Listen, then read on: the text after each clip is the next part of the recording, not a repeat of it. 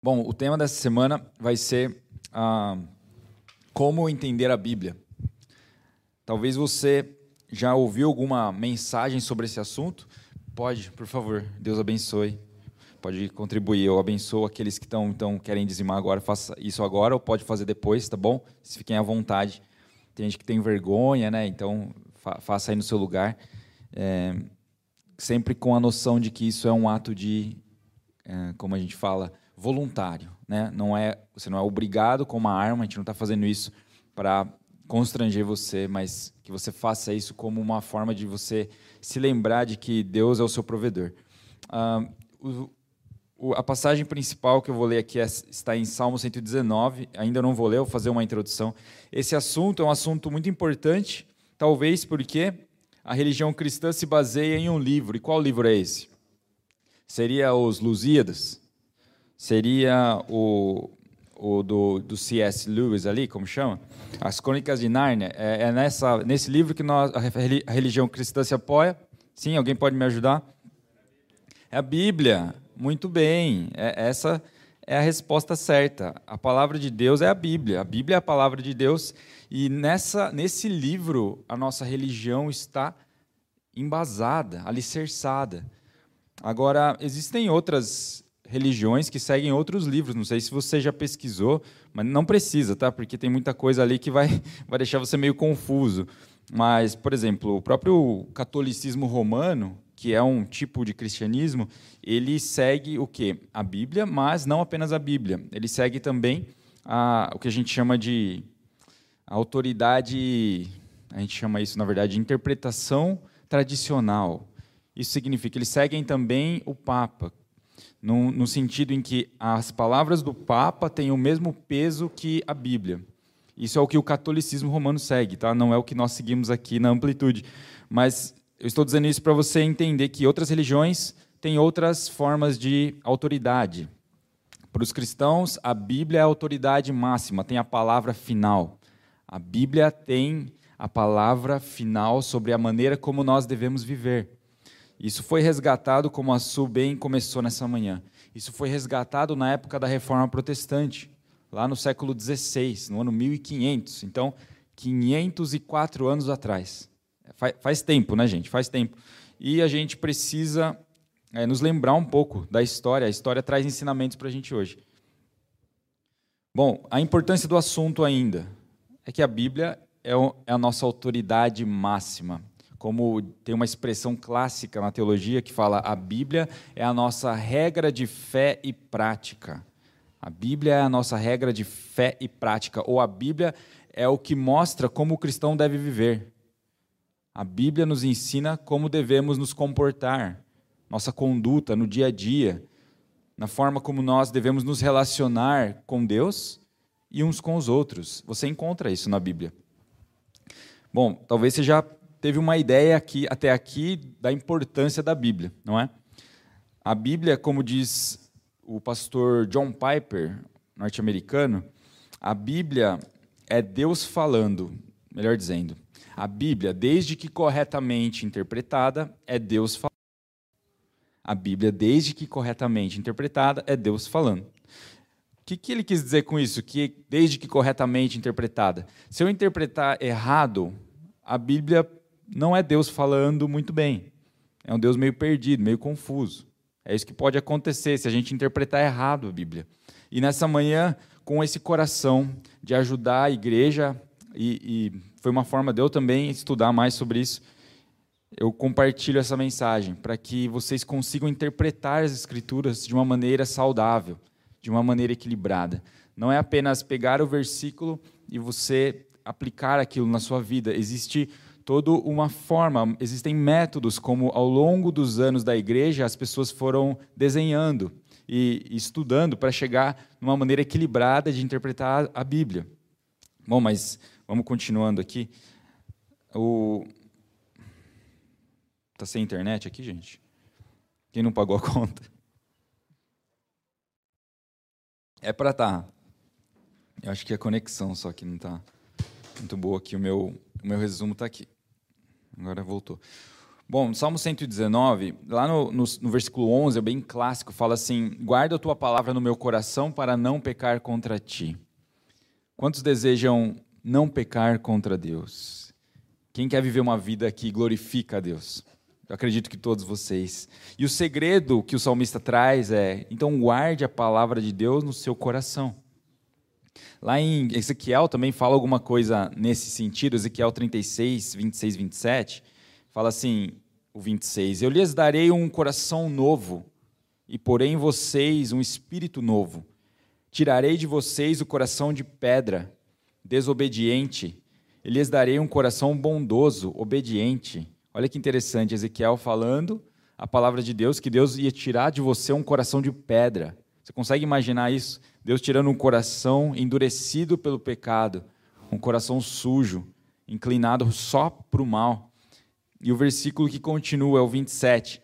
Porei o meu espírito dentro de vocês, e farei com que obedeçam as minhas leis e cumpram todos os mandamentos que lhes dei. Todos os mandamentos. Está falando da palavra de Deus.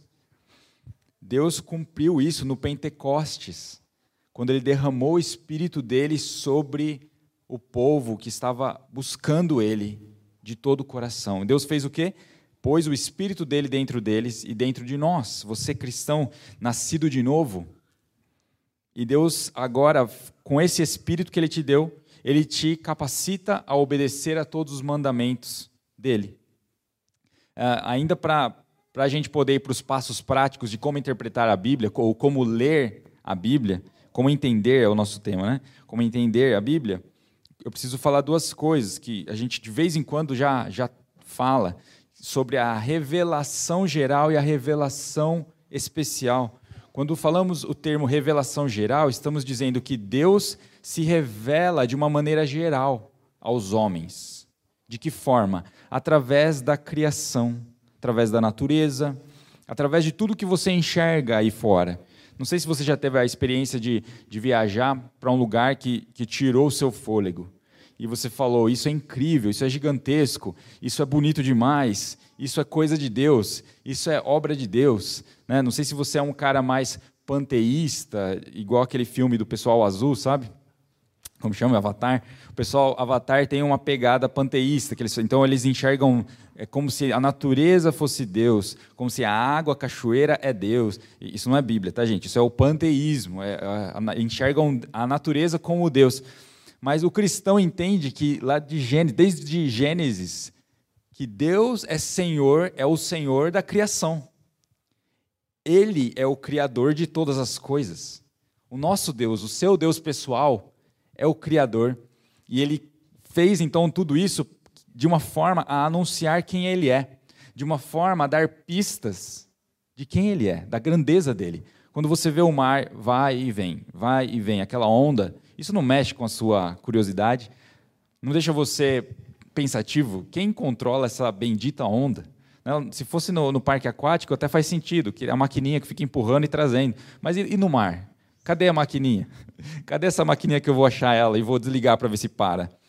Mas Deus criou as coisas de uma maneira gigantesca, extraordinária, e para nos surpreender, para nos dar, para despertar em você a curiosidade de que Ele é real, de que Ele existe que ele é o, de fato o Criador. O Salmo 19 fala, nós já vamos para o 119, tá? Mas a introdução está acabando. 19 fala assim: cada, opa, o céu anuncia a glória de Deus e nos mostra aquilo que as suas mãos fizeram. O céu anuncia a glória de Deus e nos mostra aquilo que as suas mãos fizeram. Versículo 2: Cada dia fala dessa glória ao dia seguinte, e cada noite repete isso a outra noite. Nós vemos Deus na criação. Porém, nós não vemos ele com perfeição. Você, de repente, não vai olhar um pôr do sol escrito: Filho meu, meu nome é Jesus. Você não vai ver isso. Se ele quiser, ele pode fazer isso, mas na Bíblia ele não precisa fazer isso. Está escrito que ele não precisa fazer isso. Porque justamente ele nos deu a revelação especial que explica agora quem Deus é, que nos revela quem Deus é. Por isso, a revelação especial, ou a revelação verbal de Deus, é a palavra dele. Na revelação especial, que são as Escrituras, nós descobrimos, então, quem é Deus. Descobrimos quem é o nosso Salvador. Aliás, você descobre o seu propósito, o que você está fazendo nessa terra. Muita gente vive sem saber porque está vivendo. E, e, tem uma linha aí do ateísmo ou do gnosticismo que fala que eles estão vivendo apenas por viver e que tudo vai acabar e que vamos viver, como Paulo é, bem, bem explica, vamos comer, vamos beber, porque amanhã vamos morrer. Né? Talvez você escutou isso numa música sertaneja aí moderna. Vamos aproveitar hoje, porque amanhã ninguém sabe. É o que o mundo pensa, é o que o homem sem Deus pensa. Mas a Bíblia explica o propósito da humanidade.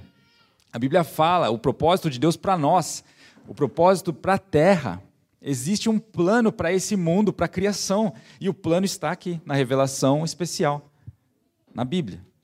Por isso a importância de eu saber como interpretar a Bíblia. Afinal, a Bíblia está falando tudo sobre o mundo, sobre mim. Ainda na Bíblia você aprende como se relacionar com Deus e como se relacionar uns com os outros. Vamos, vamos continuar então agora a leitura do Salmo 119, 16 versículos, antes que você se desespere.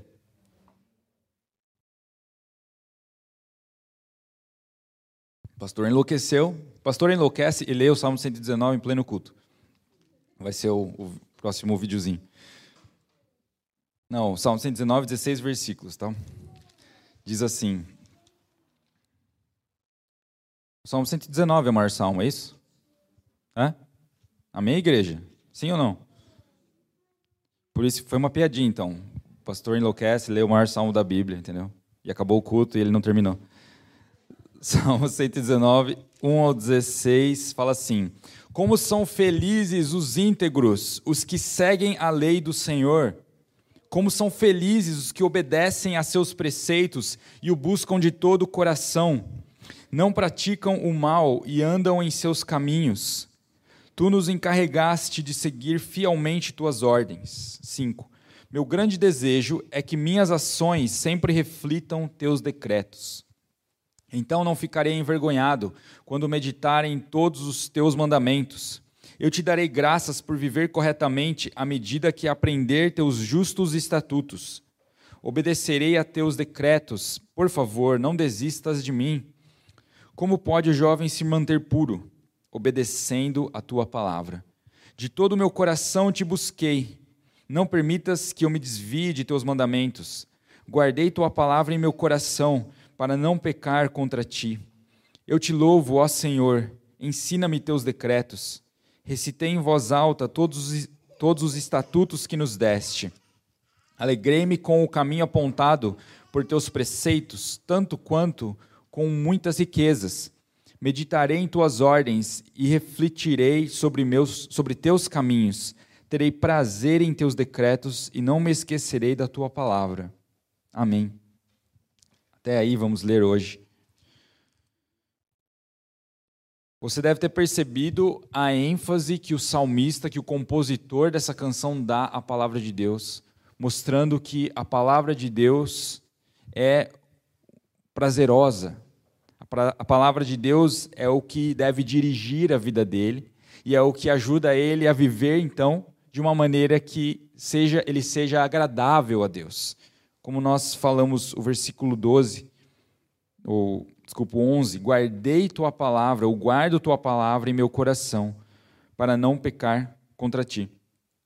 Agora, para o assunto da, da manhã, então, por como nós devemos interpretar a Bíblia?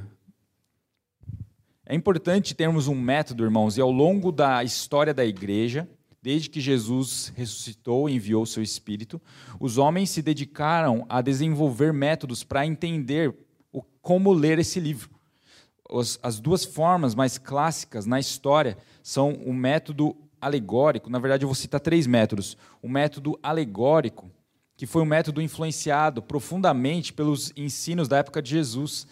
Você deve se lembrar que na época de Jesus, a influência sobre o povo de Israel era a influência do Império Romano, sim ou não? Eram os romanos que dominavam tudo. E a cultura dos romanos queria trazer bastante bagagem da, dos gregos, que por muito tempo influenciaram todo mundo conhecido, influenciavam em tudo, nas artes, na filosofia. Não sei se você já ouviu falar um tal de Platão, Aristóteles, talvez sim, talvez não, você estava congelado na escola, mas esse Platão e esse Aristóteles incentivaram que os textos deveriam ser lidos dessa forma, de uma maneira alegórica. Isso significa o quê? O método alegórico é você ler um versículo e você entender coisas que estão ocultas por trás do versículo, ou ler um texto e tentar imaginar o que o autor estava pensando.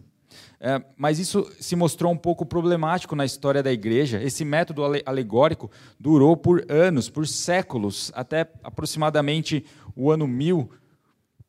E o método alegórico tem problemas por quê? Vamos fazer um exercício rápido aqui. Porque você lê o versículo e você interpreta a sua forma. E eu vou ler o versículo e vou interpretar da minha forma. E a gente vai chegar em um acordo quando? Talvez nunca. É nunca. Porque a nossa, nossa interpretação, nossa leitura é cheia de, a gente chama pressupostos, ou nossa bagagem histórica. Nós temos vieses. Nós olhamos para a Escritura aqui, como pode o jovem se manter puro, obedecendo a tua palavra. Esse versículo é fácil. Mas e se eu pegar um versículo mais complicado? Como eu vou interpretá-lo? Precisa existir um método. Então, as duas, talvez uma escola famosa da história da igreja é uma escola em Alexandria que instituiu o método alexandrino de interpretação e também a escola de Antioquia. Agora, o outro método conhecido é o método histórico crítico. Esse método histórico crítico apareceu com a, a ideia até boa só que foi uma ideia complicada. No, isso foi um pouco depois da reforma, tá?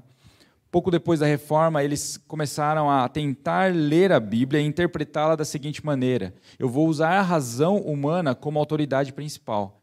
E se o que está escrito na Bíblia não fizer sentido para a inteligência humana ou para a razão humana, então eu descarto. Qual é o problema disso? Que a gente está colocando a razão humana acima da palavra de Deus. Parece uma intenção boa. Só que se eu ler sobre os milagres, o que, que vai acontecer? O milagre faz sentido para a razão humana? Para a lógica, o milagre faz sentido? Não faz o menor sentido. É, é aí que entra o problema da interpretação desse, nesse método, que é um, um método conhecido, histórico, porém, até hoje, igrejas seguem esse método algumas igrejas que escandalizam você, que você fala, gente, lá eles aceitam isso, isso tipo de pecado. E o seu irmão fala, sério, não acredito que eles aceitam nisso. Sério, e digo mais, eles falam que a Bíblia é um livro que precisa ser atualizado, eles falam que a Bíblia é um livro errado, que é um livro antiquado, que não conversa com o mundo atual. Em São Paulo, se você for agora viajar uma hora, você chega, entra numa igreja assim, onde as pessoas seguem isso, onde as pessoas acham que é bom. E a intenção do coração deles é boa, eles querem amar Jesus, eles cantam para Jesus. Você assiste o culto deles online e fala: Não acredito que estão cantando para o Deus da Bíblia. Eles, eles querem, mas eles interpretam a Bíblia de uma maneira a colocar a razão humana sobre a palavra de Deus. A palavra do homem, ou a razão do homem, a inteligência do homem, vale tanto quanto a palavra de Deus. Isso é perigoso, isso está errado, isso não é bíblico. Agora, o método que nós seguimos e que faz mais sentido para a igreja desde a época de Lutero e que até mesmo antes de Lutero, perto lá do ano 300, 400, um tal de Agostinho de Hipona já se dedicava a interpretar a Bíblia dessa forma, que é um método que nós não, não precisa decorar o nome disso, tá? é mais para você entender o histórico, mas o método histórico gramatical. Nesse método de interpretação da Bíblia, Agostinho e, e depois, lá no ano 1500, na Reforma Protestante, os reformadores entenderam que era importante a gente ler a Bíblia, entender o, a história ou o contexto daquele, daquele verso, daquele versículo, e a gramática, ou seja, o original, né? Como, qual é a origem daquela palavra? Então, por exemplo, a gente acabou de ler aqui coração. Onde mais eu encontro o coração nas Escrituras? No Antigo, no Novo Testamento. Eu vou lá e vejo como foi usada a palavra coração em diferentes cenários. E, ao que tudo indica, esse método histórico-gramatical é um método saudável de interpretação da Bíblia. É um método que perdura mais tempo, é um método que traz mais frutos, e é um método que deixa a palavra de Deus sobre a autoridade de homens. É um método que não nega as Escrituras, mas que preserva ela como palavra de Deus, fiel e digna de ser seguida. Bom, isso foi só uma introdução para sobre interpretação bíblica, tá? Ah, se você for estudar isso em qualquer seminário teológico, você vai ver o nome hermenêutica. E essa palavra vem do grego mesmo, hermen, hermeneua ou hermeneia. Hermeneua significa simplesmente isso, interpretação ou tradução. Então, quando alguém quer falar bonito, ele fala hermenêutica, mas é a mesma coisa, tradução interpretação. O que, que é, então, a hermenêutica? É a arte, ou podemos até dizer, é a ciência que é um estudo desenvolvido ao longo de anos, em vários lugares, com muitas pessoas, para é, nos ajudar a interpretar ou a entender a Bíblia. A hermenêutica é isso, a interpretação bíblica é isso. É uma forma de você entender o significado aproximado do que está em uma passagem. Com isso, eu não quero ser simplista com, com essa mensagem de hoje. Eu não quero ser simplista e falar para você, eu tenho o caminho, me sigam que vocês vão brilhar. Não. Eu gostaria, mas, mas existe métodos saudáveis que fazem mais sentido e que ao longo de anos de igreja, de história da igreja, as pessoas falaram: esse é um método saudável que glorifica a Deus e que nos ajuda a, vi a viver uma, uma, vida que o glorifica. É... Tá, então vamos já para a parte mais prática. Primeiro, quero falar duas coisas. Que a Bíblia, irmãos, não é um livro apenas literal. Existem gêneros literários compreendidos nesse grande livro. Eu vou dar um exemplo. Você vai encontrar neste livro relatos históricos, você vai encontrar neste livro poesias, você vai encontrar cartas de pessoas para pessoas. Você vai encontrar provérbios de sabedoria, famoso livro de provérbios você vai encontrar cânticos, salmos. Nós lemos aqui um agora mesmo. Você vai encontrar alegorias, histórias que fazem alegorias, sim. Você vai encontrar partes da Bíblia, como o Êxodo 20, que são leis. Leis para um povo seguir. Leis para um povo histórico seguir no tempo da história. Você vai encontrar o quê? É, visões, momentos proféticos, onde pessoas foram arrebatadas, onde elas tiveram encontros com Deus, que a Bíblia chama Deus se revelando de uma forma gigantesca, assustadora, e, e que os homens se sentiram uma formiga e um nada. A Bíblia chama isso de teofanias, a teologia chama isso de teofanias, Deus se apresentando de uma maneira assustadora. Você vai ver sermões, você vai, vai ver diferentes, então, gêneros ou características literárias na Bíblia.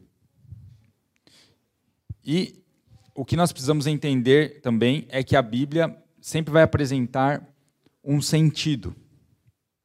Toda leitura que eu faço da Bíblia, por exemplo, um versículo, existe um sentido. E eu preciso buscar esse sentido.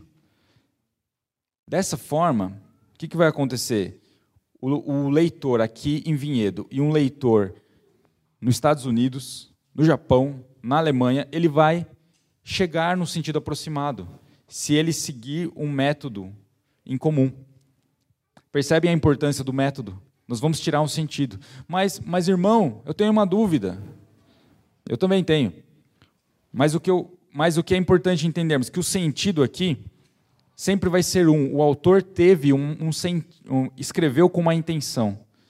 Agora a aplicação muda, pode mudar, ou não vamos usar essa palavra muda. A aplicação é inúmera. Então, para um momento que você está vivendo, um momento de desemprego, Vamos citar o Salmo 23. O Senhor é meu pastor e nada me faltará. Você sente um alívio, né? Você está desempregado, você está preocupado, o boleto está chegando e você não sabe o que fazer. O Senhor é meu pastor e nada me faltará. Você sente o Espírito Santo trazer um conforto sobre você, dizendo que Ele te sustenta. Agora, no momento que você está bem, que você recebeu uma promoção, o Senhor é o meu pastor e nada me faltará. Você fala: olha só, Deus está me prosperando. Né? É, é uma aplicação diferente, mas o sentido é o mesmo. Deus cuida dos seus filhos como um pastor cuida de suas ovelhas. Esse é o sentido. Não temos que ficar é, alegorizando ou ficar colocando lantejola onde não existe. Né? Sabe aquele trabalho de artes que você faz mais do que precisa? Você fala, ficou horrível, foi desnecessário.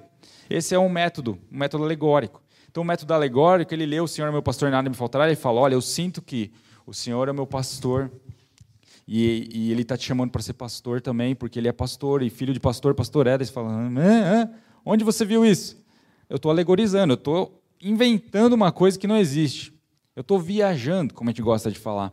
Esse é o método alegórico. Irmãos, mais uma vez, eu não quero atirar pedras, eu quero falar que esse método existe, o método alegórico, e muitas igrejas seguem. Eu, por muito tempo, preguei alegorias também. Eu tentava não forçar muito. Né? Eu forçava até onde eu achava que era clean, que eu achava que era justo. Mas esse método não, é, não quer dizer que ele não dá frutos. O método alegórico pode dar frutos, sim, só que o método alegórico também traz muita confusão. O método alegórico pega passagens, às vezes sem contexto, ele não considera. Bom, então vamos, vamos falar do método certo e, e os outros métodos, método mais equilibrado e os outros a gente, vocês vão já entender. É, falando desse método, as dicas agora práticas para nós interpretarmos a Bíblia. Como entender a Bíblia? Primeira dica seria, primeiro ponto aqui de reflexão, faça uma leitura atenta barra detalhada. Faça uma leitura detalhada do texto que você está na sua frente. Por exemplo, vou citar aqui um capítulo de Zacarias, que é um capítulo super difícil de interpretar, mas é são os últimos três capítulos de Zacarias. Eu não vou ler ele, mas eu só quero te chamar a atenção para uma coisa. Quando você faz uma leitura detalhada desses três últimos capítulos de Zacarias, você vai perceber uma coisa. Tem uma expressão que é a expressão naquele dia, naquele dia, naquele dia, naquele dia. Ela aparece 17 vezes nesses últimos três capítulos de Zacarias. Então, o leitor atento, ele vai falar, rapaz, naquele dia. E ele vai começar a grifar, grifar, grifar, e aí ele vai chegar a uma conclusão. Essa passagem está falando dos acontecimentos daquele dia, naquele dia. E, e, depois vai aparecer uma outra expressão que é o dia do Senhor, que também se refere ao mesmo assunto. E não precisa ser especialista em Bíblia para perceber que esse, esses três capítulos de Zacarias se referem aos acontecimentos do dia do Senhor, do dia da volta do Senhor. Percebeu a importância de uma leitura atenta e detalhada?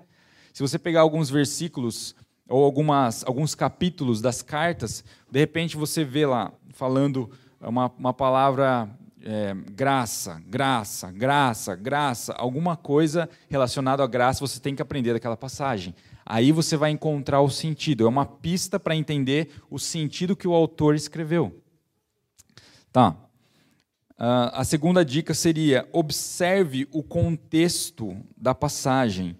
E aí a importância do contexto histórico, do contexto social daqui, daquela passagem que nós estamos lendo. Então você leu um versículo que Jesus falou para, por exemplo, os os fariseus ou para os judeus que eram até zelosos, mas que negavam parte das escrituras. Por exemplo, Jesus falando para eles: "Seus raça de víboras". Né? E tem muito cristão que pega isso e fica usando na sua casa, né? Em vez de xingar de outras coisas, raça de víboras, tá? No futebol, não. Você não faz isso? Mas Jesus, é, a importância, irmãos, de nós entendermos por que Jesus falava isso para os judeus. Ah, porque Jesus também era judeu, mas os judeus tinham uma promessa a zelar, e a promessa falava do Messias, e Jesus estava ali na forma do Messias, e, eles, e os judeus estavam negando ele. Percebe que toda passagem bíblica precisa, é, precisa não, tem um contexto. E nós precisamos entender esse contexto para que essa passagem faça mais sentido. Obviamente, você está lendo no seu tempo devocional, é difícil pensar em todos esses critérios. Mas quando você chegar em umas passagens mais difíceis, aí você tem que pedir ajuda, irmão. Não, não queira fazer interpretação de uma forma que não existe, não queira interpretar, como a gente falou, dessa maneira alegórica, que vai dar tudo errado. Você não vai chegar em lugar nenhum. Agora, qual, qual é a ajuda que nós temos hoje acesso? Nós temos comentários bíblicos, dicionários bíblicos, nós temos Bíblias comentadas ou Bíblias de estudo. Então você teve dúvida, uma passagem mais difícil? A Bíblia de estudo te ajuda a entender o contexto, a história, o social. Isso impede a igreja de errar na, na interpretação e de ter uma fé bagunçada. Ah, vou dar um exemplo aqui. um verso muito conhecido que é tirado do seu contexto, é o verso 13 de Filipenses 4, que diz o seguinte: Tudo posso naquele que me fortalece. Tudo posso naquele que me fortalece. E, e isso é verdadeiro, né? Qual é o sentido desse versículo? Bom, eu vou fazer uma pergunta para você. Eu tudo posso naquele que me fortalece. Eu, será que eu posso aprender japonês em um dia, se, já que eu tudo posso naquele que me fortalece? Eu posso aprender japonês? A princípio, não. Se não for milagre, não. Por quê? Porque é difícil, né? É um idioma que só japonês sabe, né, gente? Você já viu um loiro de olho azul falando japonês? É raro. É raro, mas tem. Mas, no geral, 99,9% das pessoas que falam japonês são asiáticos, com traços asiáticos. Mas eu estou fazendo essa brincadeira, mas eu vou fazer outra agora. Então, já que Deus me fortalece, eu posso passar no vestibular de Direito, de Medicina, na Unicamp, sem passar? Sem estudar? Posso passar sem estudar? Se você não for filho do, do reitor, não. você não pode. Tudo, mas eu tudo posso naquele que me fortalece. Eu tenho fé, eu vou jejuar. E 40 dias. Desculpe, mas isso não é bíblico. O que você está propondo, negociar com Deus, né? Isso é greve de fome, é diferente. Se quiser negociar com o reitor greve de fome, aí o problema é seu.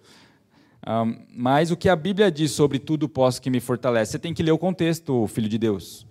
E filhos de Deus, diz assim, os três versos anteriores. Filipenses 4, 10, 11, 12, 13. Alegro-me grandemente no Senhor, porque finalmente vocês renovaram o seu interesse por mim.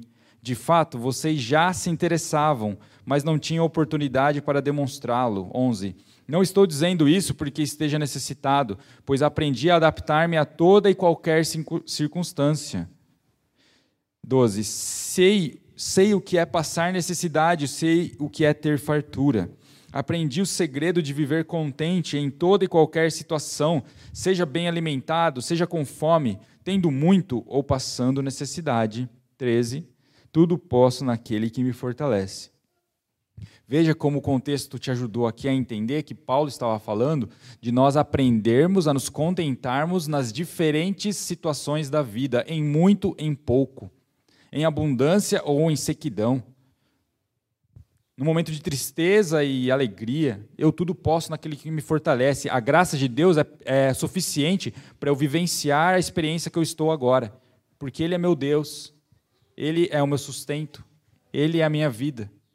Eu tudo posso naquele que me fortalece. Até por isso, nós temos uma versão que é a versão nova tradução da linguagem de hoje, que traduz diferente esse verso 4,13, tudo posso que me fortalece, traduz assim: com a força que Cristo me dá, posso enfrentar qualquer situação. Olha que clareza. Ah, entendi, então não vou usar mais esse versículo errado, eu prometo. Vocês prometem? Com a força que Cristo me dá, eu posso enfrentar qualquer situação. Irmãos, então, é, esse ponto é, é, é mais uma dica para ajudar você a interpretar a Bíblia. Tá? A gente começou dizendo: Leia de uma maneira atenta, cautelosa, detalhada. Observe, segunda dica, observe o contexto da passagem que você está lendo.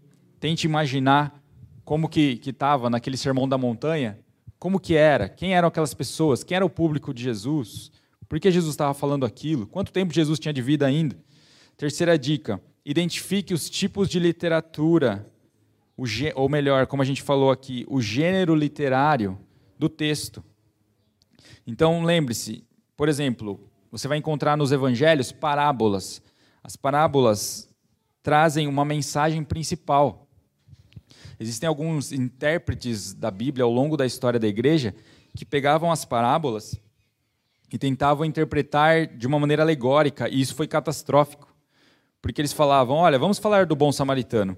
O bom samaritano é uma pessoa boa. E o cara que estava caído, provavelmente era um bêbado. Né? E esse bêbado, nós vemos os bêbados aqui hoje. Então, o bêbado hoje, irmãos, é os mundanos, e você é o bom samaritano. E, de repente, a interpretação, você percebe que a intenção é boa, só que a gente nunca vai chegar a ouvir essa mensagem numa, num outro dia. Uma mensagem igual a essa em outro dia.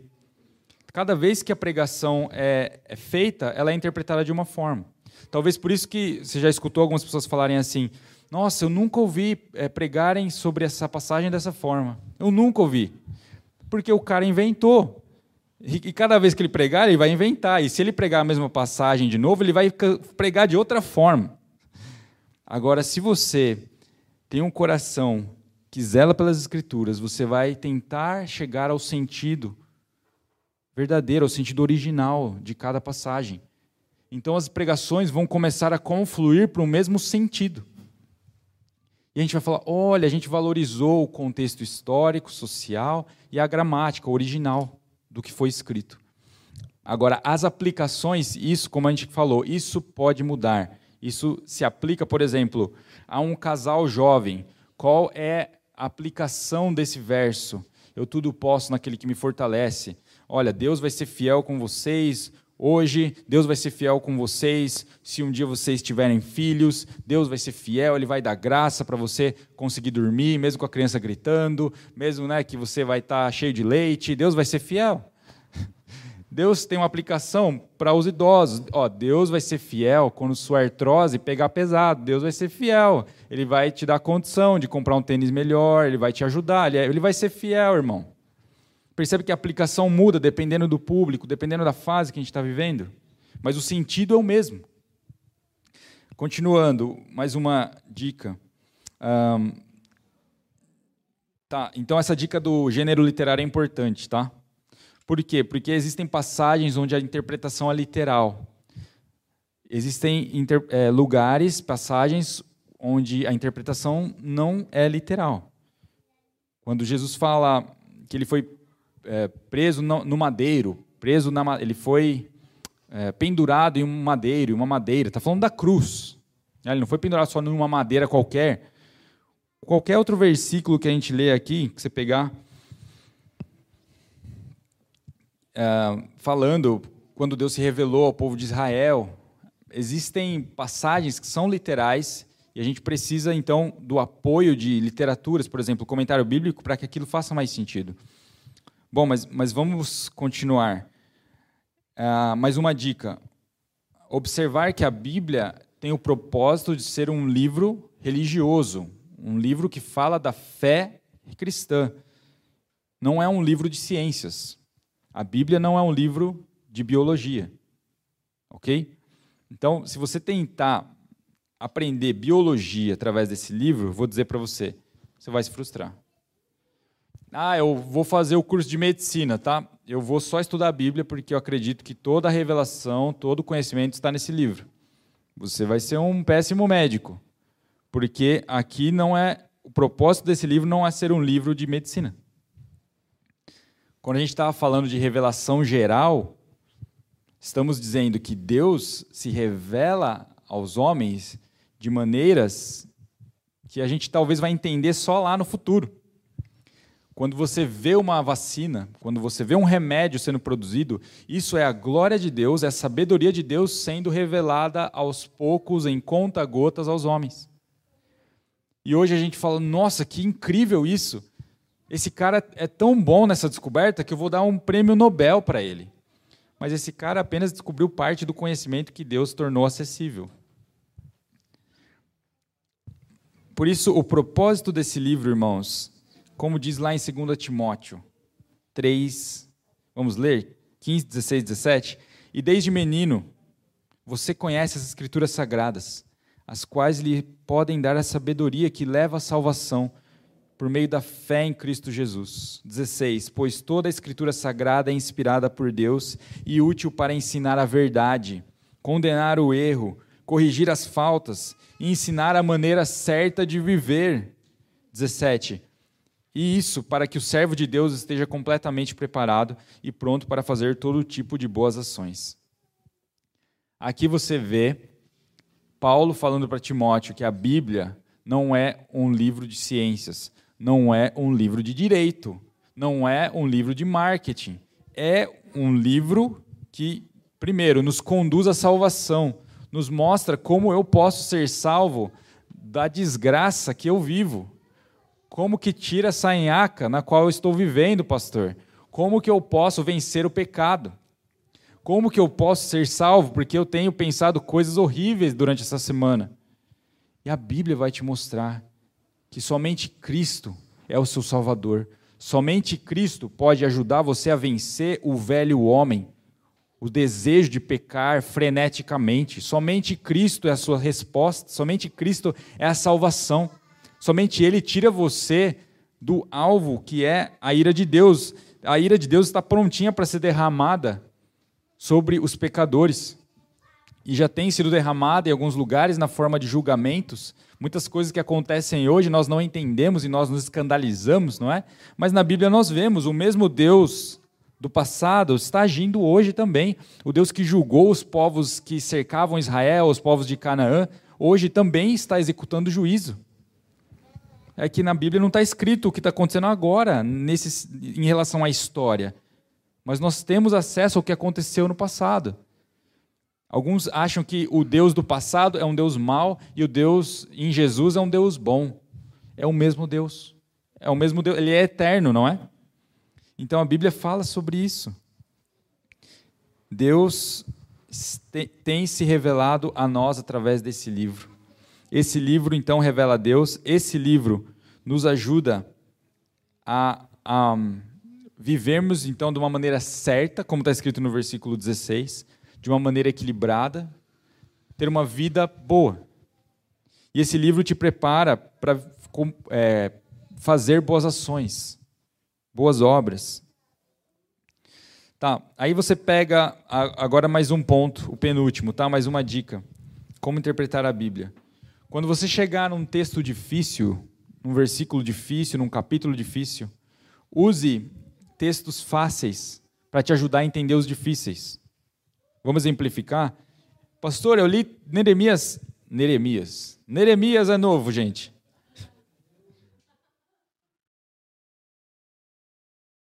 Travou. Esse que te digo.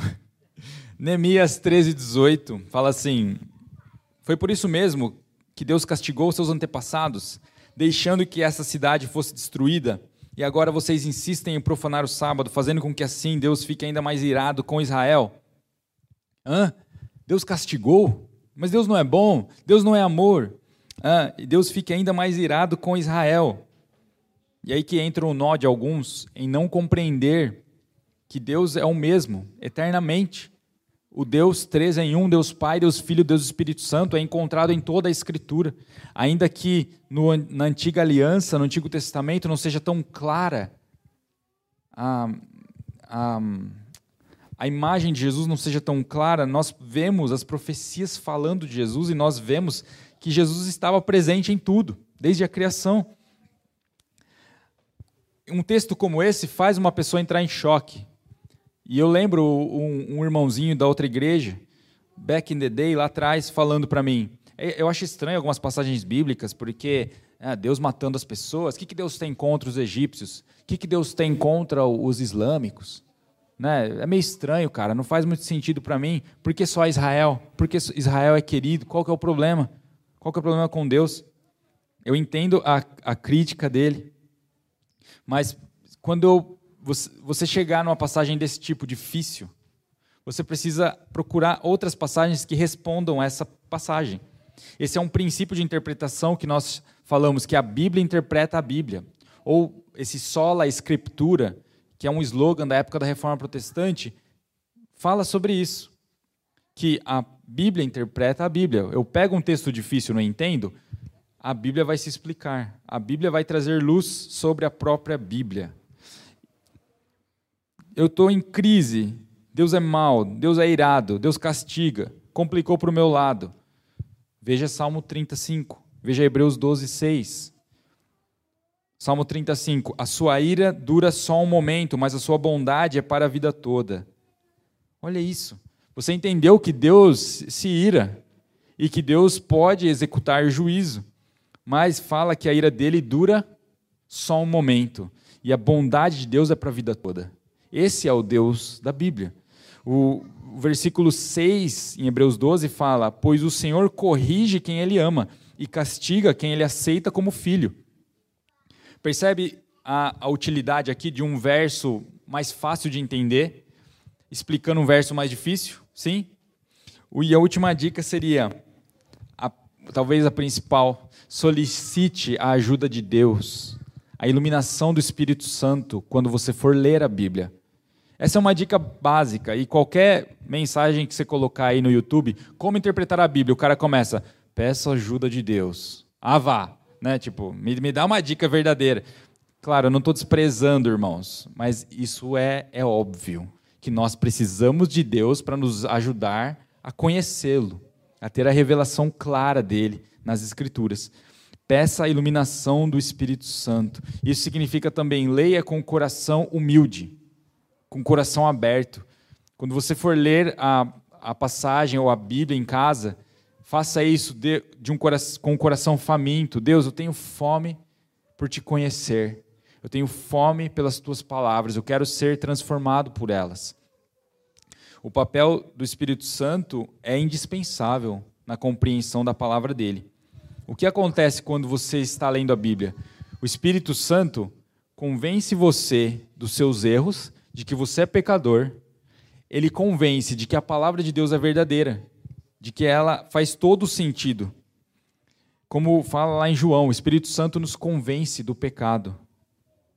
Para terminar, eu vou citar Lutero e Calvino. Lutero disse que a iluminação do Espírito Santo ela guia os cristãos na interpretação bíblica, ajudando eles a aplicar o que estamos lendo em nossa vida pessoal. A iluminação do Espírito Santo guia os cristãos na interpretação bíblica, ajudando eles a aplicar o que eles estão lendo na vida pessoal deles. Calvino disse coisa parecida, ele usou uma expressão que é famosíssima, que é o testemunho interno do Espírito Santo. Disse: esse testemunho não nos serve para iluminar apenas o processo de interpretação, mas para confirmar no coração que, é, que uma interpretação é correta, que essa interpretação que eu estou tendo faz sentido. É isso que o Espírito Santo faz. Ele traz luz, é o testemunho interno do Espírito Santo. Irmãos, são pequenas dicas que eu extraí de um livro do Antônio Gusso, Como Entender a Bíblia. Também usei um, um livro que, que fala de, de, uma introdução à hermenêutica ou da interpretação bíblica, os sete, as sete dicas são: faça uma leitura atenta, observe o contexto da passagem, identifique o gênero literário que você está lendo, observe que a Bíblia é um livro de religião e não de outras ciências, a especialidade dela. E qual foi o último? Ah, use as passagens fáceis para entender as passagens difíceis. E a última, solicite a ajuda de Deus ou a iluminação do Espírito Santo. Essas dicas parecem simples, mas eu vou te dizer, muita igreja ou muito cristão não segue isso. Eu mesmo não seguia isso totalmente, seguia parte disso, e quando eu ia ler a Bíblia, eu ficava em choque. Porque eu li aquilo e parecia confusão. Não, mas será que é literal? Não é literal? Será que Deus está falando para eu, eu viver pela fé? O que isso significa? Quando a gente pensa numa expressão simples como essa, viver pela fé, o que, que vem na sua mente? Mas tem muito cristão que não sabe o que fazer. Tem gente que acha que tem que ficar dando soco no, no ar, como se os demônios estivessem em volta dele. É isso que é viver pela fé, ficar socando seus inimigos. É ficar vi, vivendo contra o bom senso. Isso é viver pela fé. E não é herol, não é isso. É viver pela fé na palavra de Deus, é crer de todo o coração que isso aqui é o que te guia. Isso é viver pela fé, é, é acreditar que a, a, Bíblia é a palavra de Deus e ela tem tudo o que você precisa para viver uma vida santa, para viver uma vida com Deus. Então nós precisamos saber como interpretar as Escrituras. Né? Que, que Deus nos ajude nessa tarefa que é, parece simples, mas que eu tenho certeza que a partir de agora vai ser mais fácil. Sim? Sim? Espero que essas ferramentas ajudem vocês e que vocês coloquem isso em prática. Vamos ficar de pé? Senhor, Pai nosso, nós te louvamos nessa manhã. Nós pedimos que o Senhor nos ajude a, nesse estudo, na, na leitura da tua palavra. Parece uma coisa óbvia, mas nós sabemos que é importante o jeito certo de lê-la. Por isso nós oramos, Deus, que o teu Espírito Santo nos ajude nessa tarefa, que o Senhor faça de nós uma comunidade saudável, uma igreja saudável, que lê a palavra do Senhor como, como se fosse o Senhor mesmo dizendo, como se fosse o Senhor trazendo para nós revelação de quem o Senhor é e que essa palavra nos transforme, Senhor.